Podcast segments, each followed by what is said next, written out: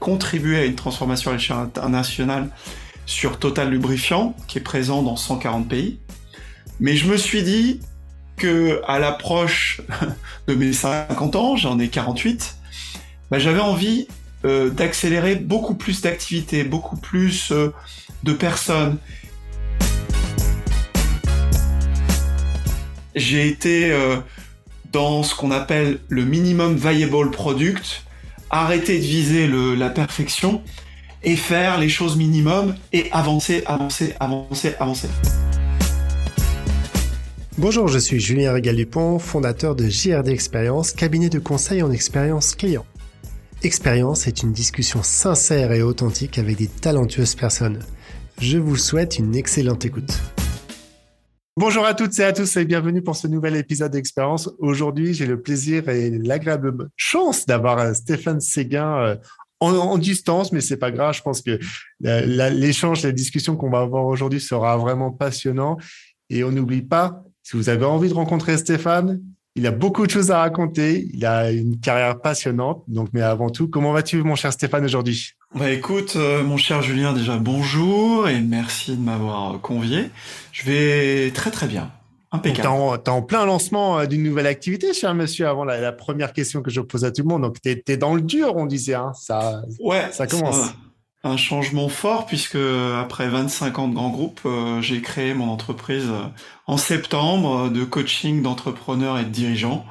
Donc c'est un changement effectivement très important, très structurel.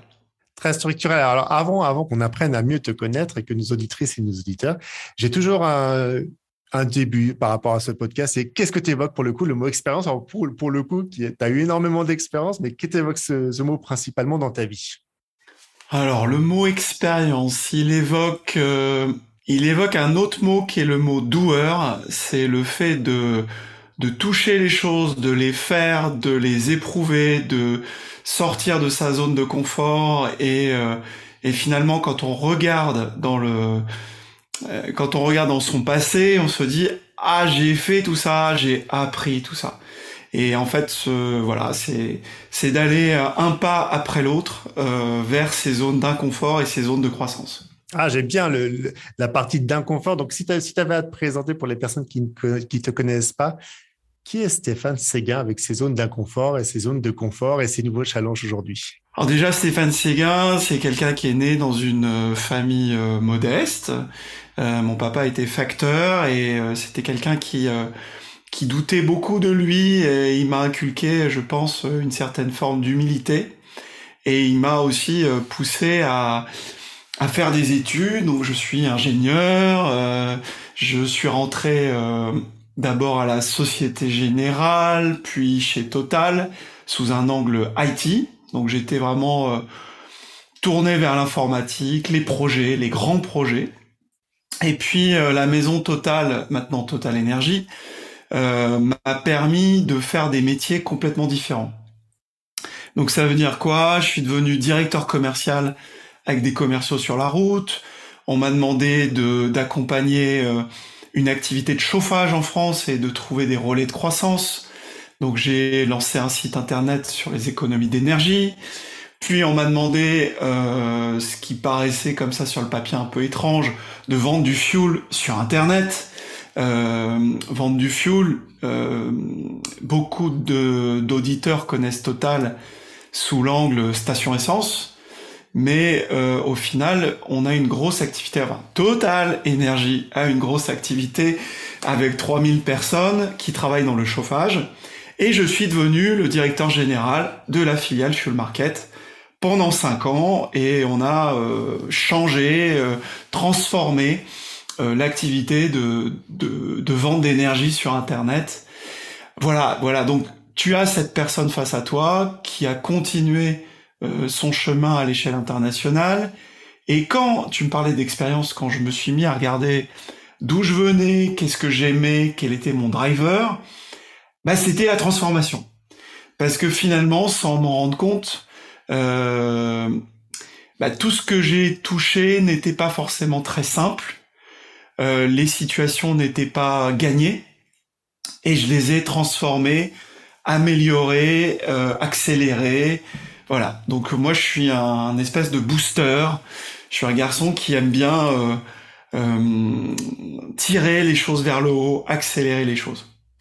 Et quand, quand tu quand as commencé ces différentes activités, pour le coup, c'est partir d'une feuille blanche, peut-être pas entièrement, parce que tu as eu un driver qui, qui t'a piloté, qui t'a avancé, mais tu parlais tout à l'heure de zone d'inconfort.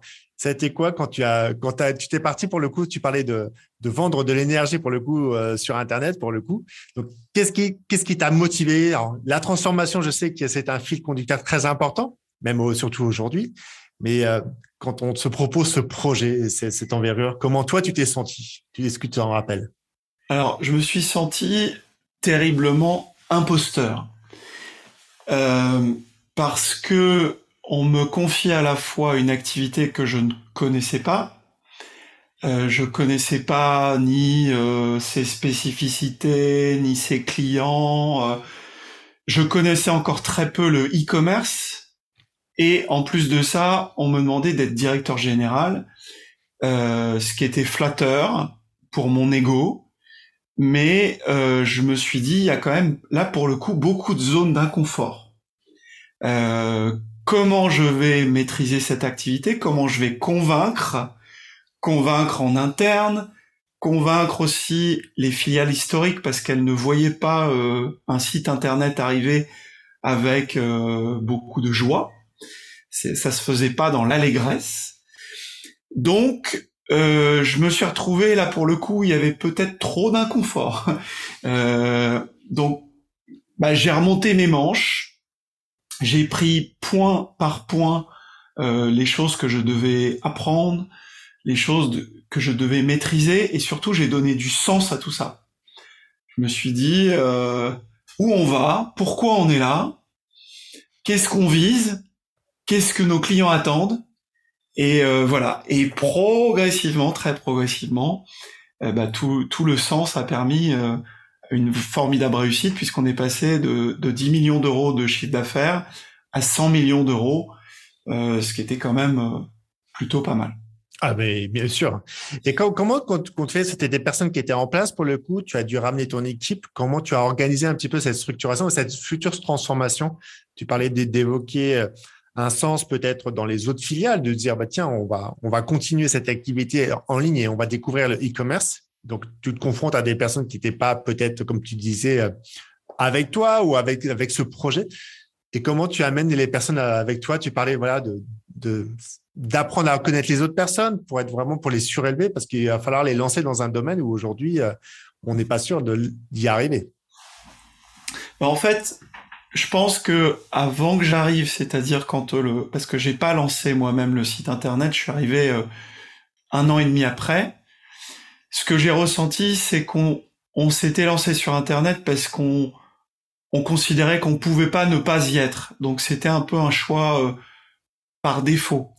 Donc effectivement, on me demande de que ce soit en termes de tarifs, que ce soit en termes d'offres, je me retrouve face à une offre qui n'est pas très attrayante. Et finalement, la raison profonde du fait qu'elle n'est pas attrayante, c'est qu'on n'a pas forcément envie que Fuel Market se développe trop. Donc, par exemple, tu vois, ce qui me frappe en arrivant, c'est de voir, on n'est que quatre personnes hein, quand j'arrive, et que les clients sont souvent en colère. Donc, j'essaye de comprendre d'où vient leur colère. Et en fait, c'est très simple. On ne leur dit pas quand est-ce qu'on va les livrer.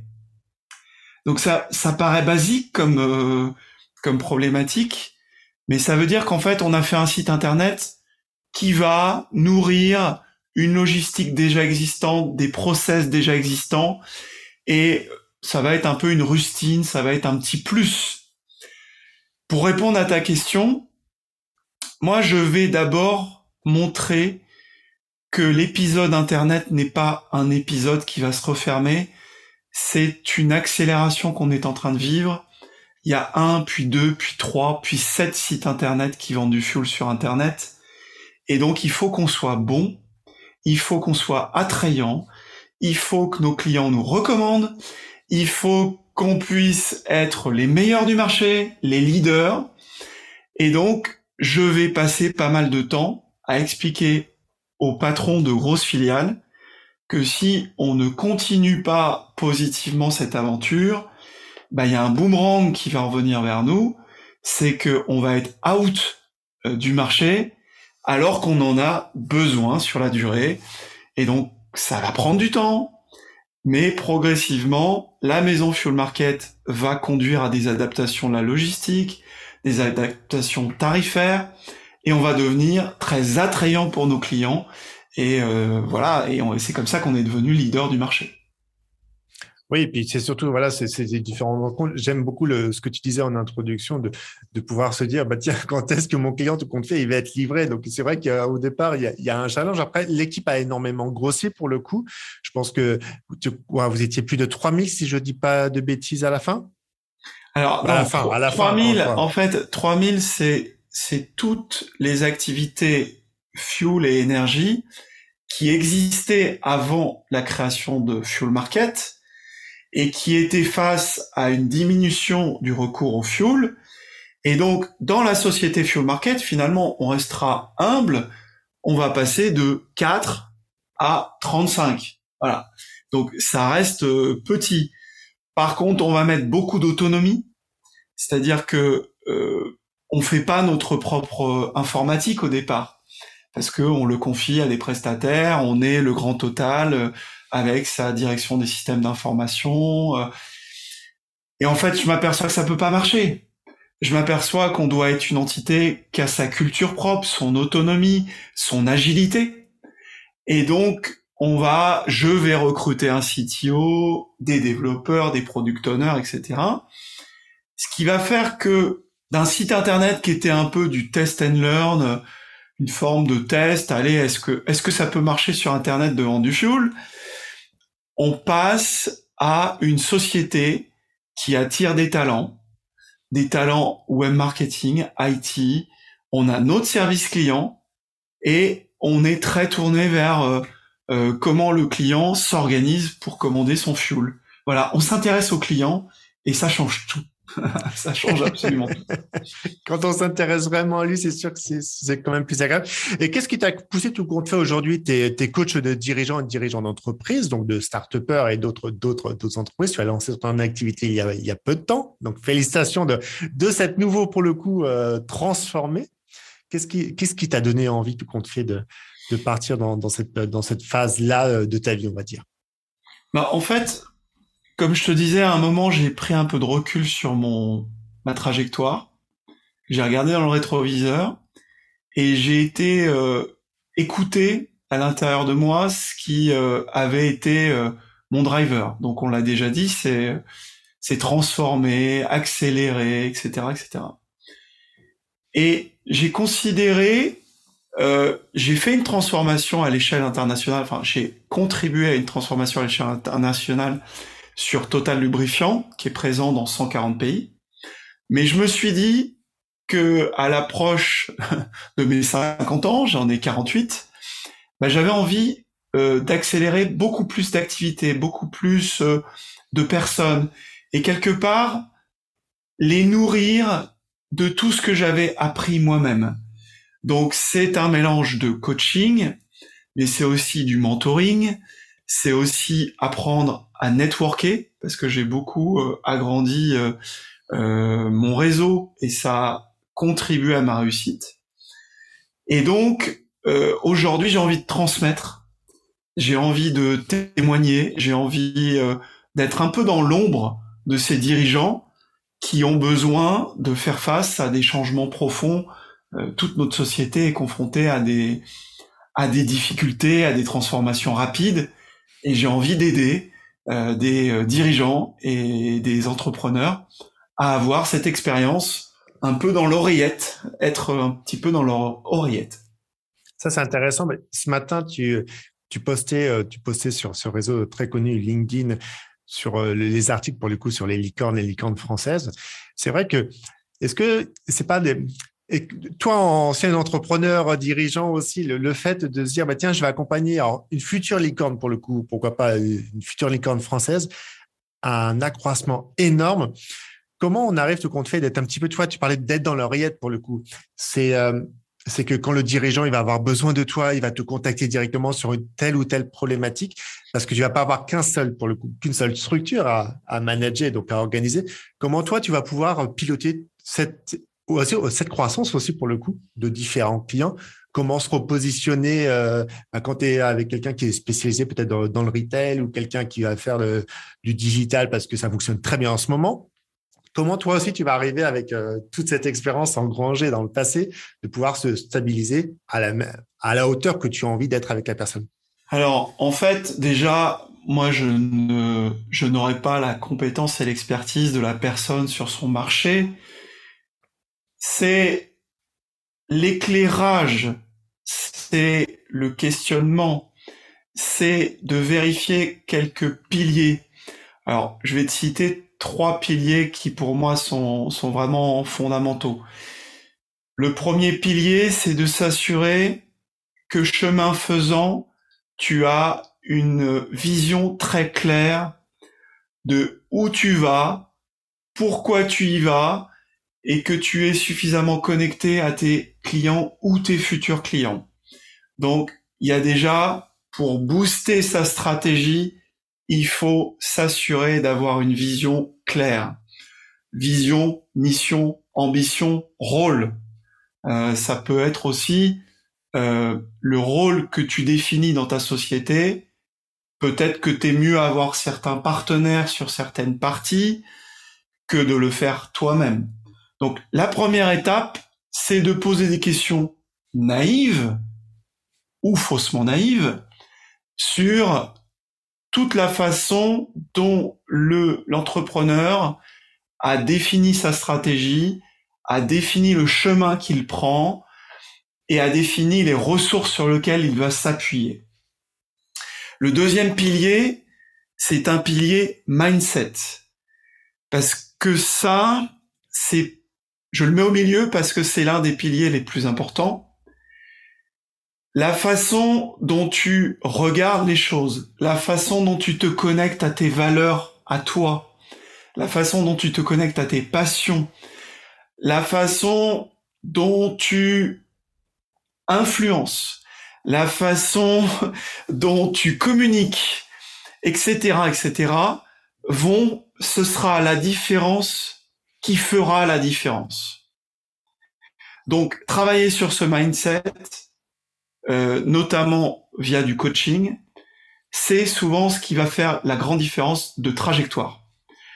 Et enfin, le troisième pilier, c'est un pilier de méthode. Et là, moi, j'y ai été confronté euh, euh, souvent, parce que j'avais plein d'idées, mais il fallait les mettre en œuvre, il fallait les prioriser. Et tu vois, j'ai été confronté plutôt sous l'angle informatique, j'ai été confronté au Scrum, donc à la méthode agile, ça a tout changé dans ma vie. Parce que j'ai arrêté, j'ai arrêté de vouloir être partout en même temps, mais à la fois j'ai été dans l'itératif. J'ai été euh, dans ce qu'on appelle le minimum viable product, arrêter de viser la perfection et faire les choses minimum et avancer, avancer, avancer, avancer. Donc en gros, si tu as un travail à la fois sur ta vision, à la fois sur ton mindset, à la fois sur ta méthode de travail, quelque chose me dit que tu peux accélérer fortement ton business ou ton scale ou ta transition ou dépasser une crise que tu es en train de vivre. Oui, je vois, je vois, je vois très bien les, choses. C'est vrai que ces trois piliers sont très importants. Et après, le, on va dire, un des piliers, c'est pas un pilier complémentaire, mais donc là, on est sur de sa propre culture, la culture avec le client, comment on va travailler avec lui, ce qu'on va, on va être amené à lui proposer, tout compte fait, que ce soit bien fait. Comment on structure aussi, tu parlais de communication, peut-être sur sa délégation avec des humains, donc avec, avec tout compte fait ses équipes.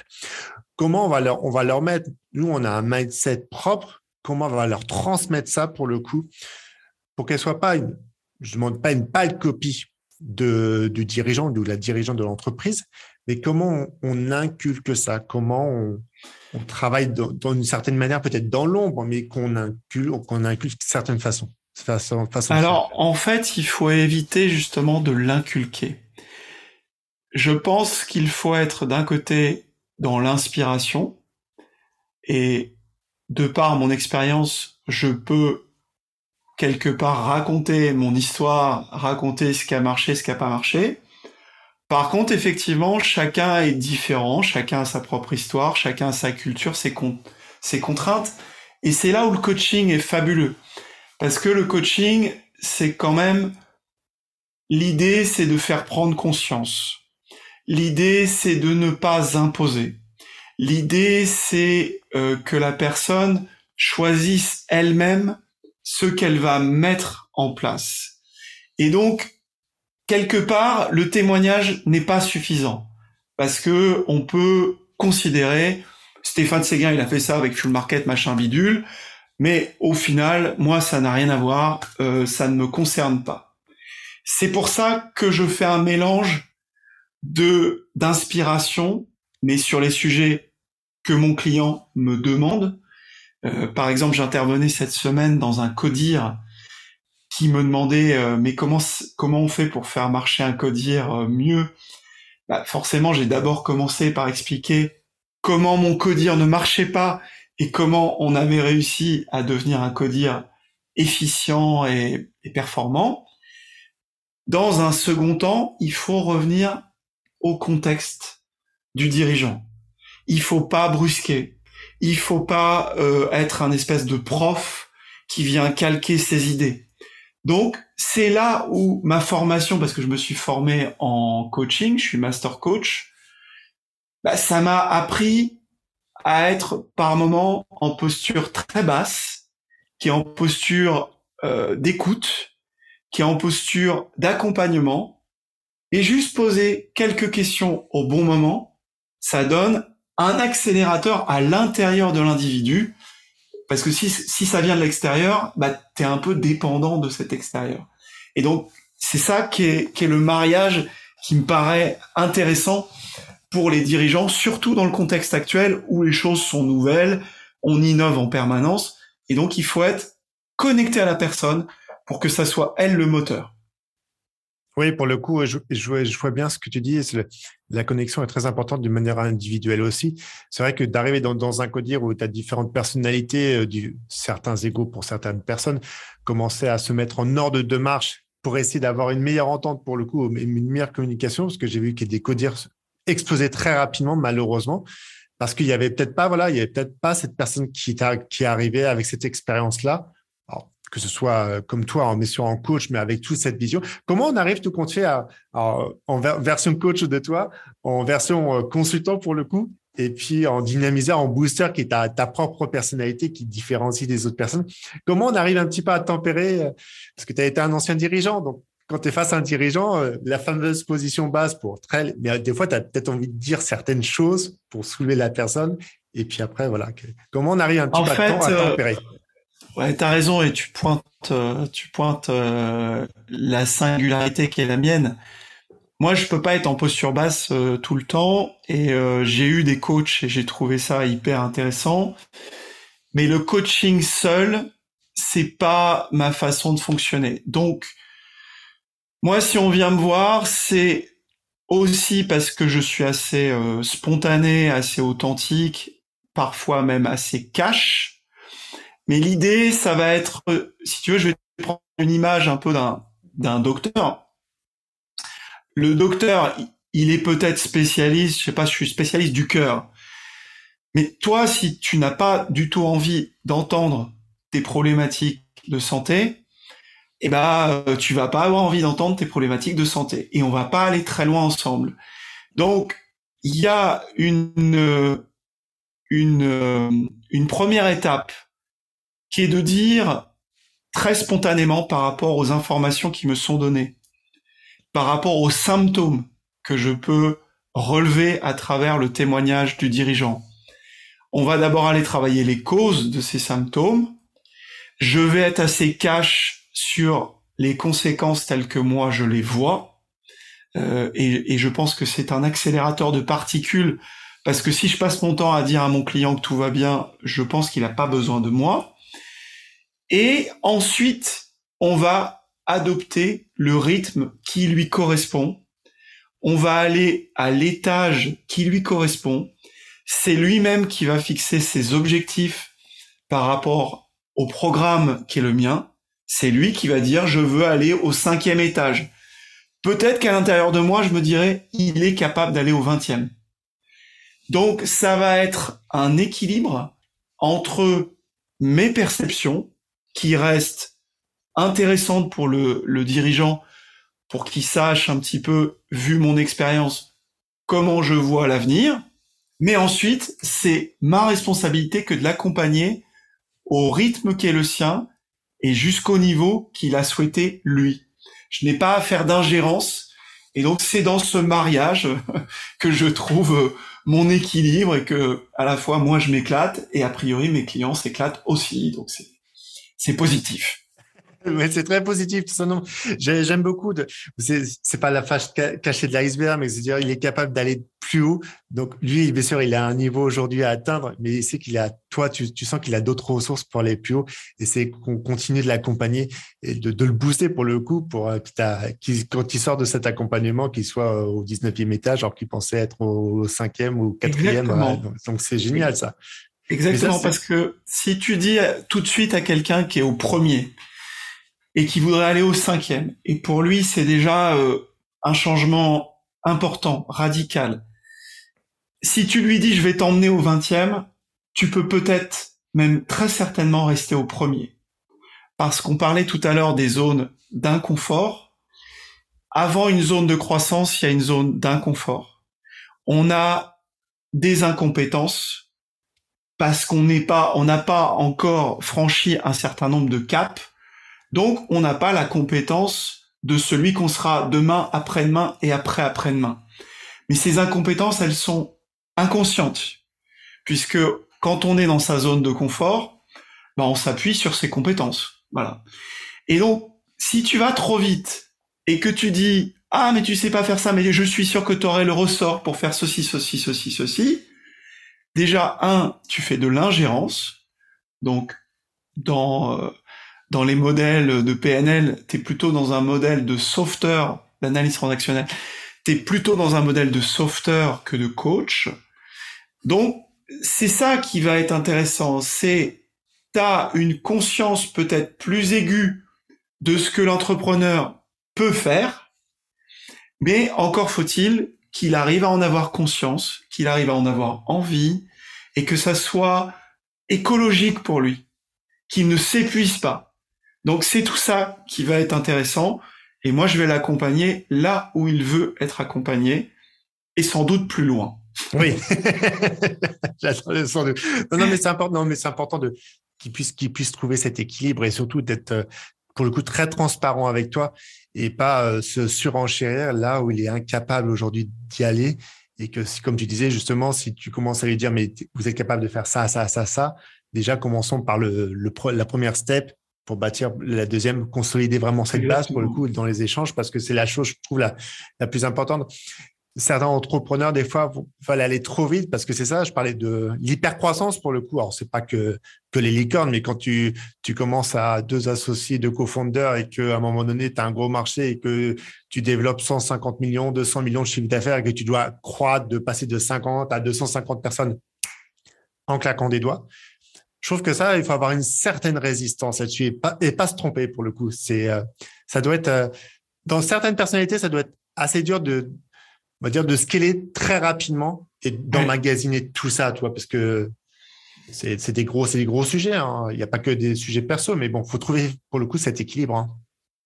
Bah, tu vois, quand on est passé, euh, finalement, en trois ans, on est passé de, de 4 à 35 et on est passé de 10 millions à 100 millions d'euros de, de chiffre d'affaires il a fallu très très régulièrement que je prenne du recul, et d'ailleurs je me suis fait moi-même coacher, pour que je change mon regard, que je délègue davantage. Forcément, au départ, quand on était cadre, j'étais directeur commercial, j'étais directeur informatique, j'étais, euh, j'étais, euh, enfin, je m'occupais des fiches de paye, enfin bref.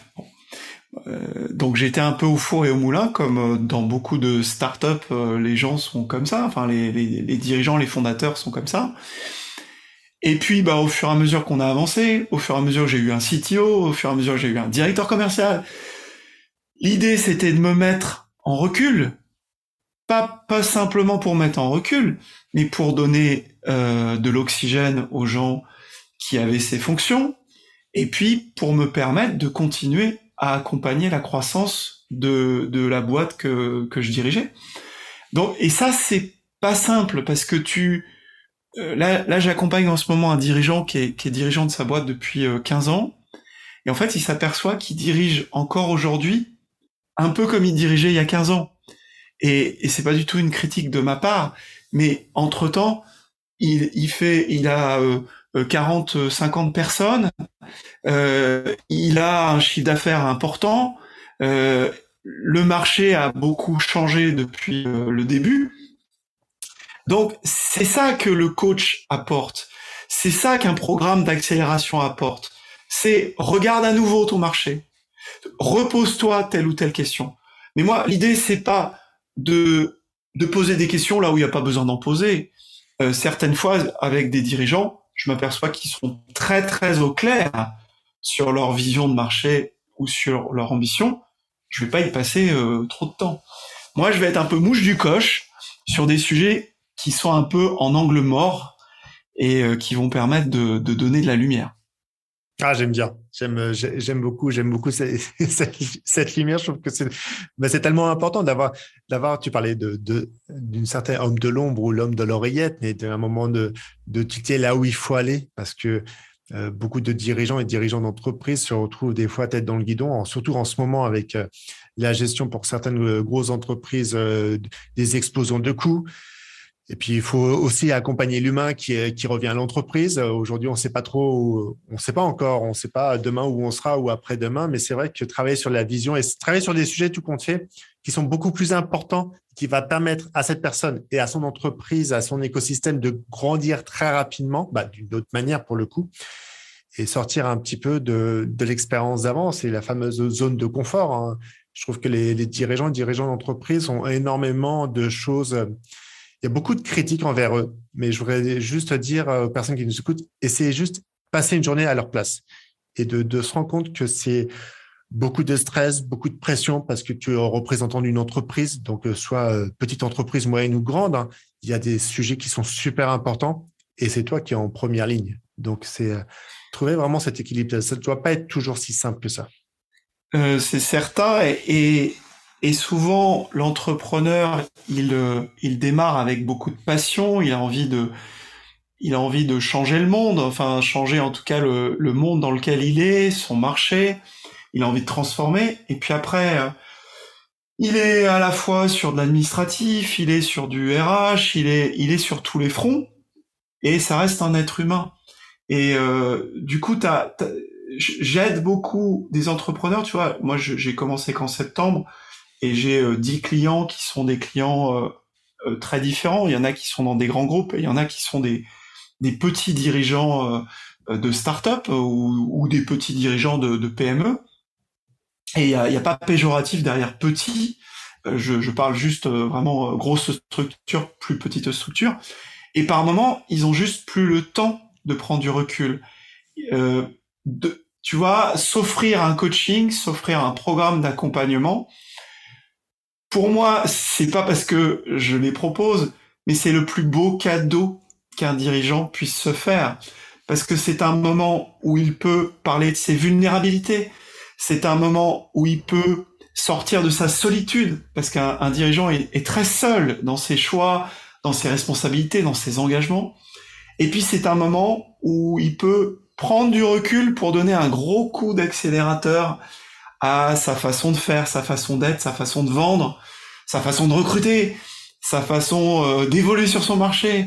Donc, tu vois, et je sais que une des objections qu'on me donne, et je l'entends complètement parce que j'avais exactement la même quand j'étais à cette place, c'est euh, je comprends Stéphane et j'ai pas le temps. Je, je, je, je, je comprends, je comprends. Et en fait, c'est ce temps qu'il faut inverser, c'est reprendre la main sur ce temps et euh, avoir euh, un moment pour soi, parce qu'on a besoin d'énergie quand on est euh, chef d'entreprise. Oui, le, fameux le, fameux lâcher prise et, de, de, prendre de prendre un regard différent et qui permet de mais tellement gagner du temps pour le coup. Mais faut-il l'entendre hein faut-il entendre que le temps est certes, il est propre à chacun, on a tous le même temps, mais faut, il faut, il faut oser, il faut oser. C'est tellement, tellement productif, tellement bon pour soi et puis pour le coup pour l'entreprise aussi. Hein, parce que quelqu'un qui se, qui se fait coacher, qui se fait bien coacher pour le coup, bah, il amène personnellement des choses pour lui et puis il va amener encore plus de choses pour ses clients, pour ses équipes et pour le, bien collectif. Donc c'est vrai que c'est euh, c'est des sujets, des sujets très importants, mais qu'on, des fois qu'on laisse un petit peu de côté en disant oui, ou je ferai ça plus tard. Mais tu sais, je vais te donner un exemple qui, euh, avec l'image du filtre à café. Euh, si tu mets un filtre qui empêche le liquide de passer, il n'y a pas de café qui va sortir de la machine. On est bien d'accord.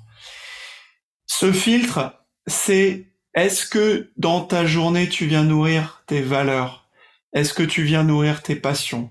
Alors, il y a certains chefs d'entreprise qui sont proches du burn-out, qui te disent euh, attends, moi j'en suis pas là, j'essaye juste de m'en sortir dans ma boîte, euh, j'essaye juste de survivre. Enfin, ils sont dans une, une phase de survie.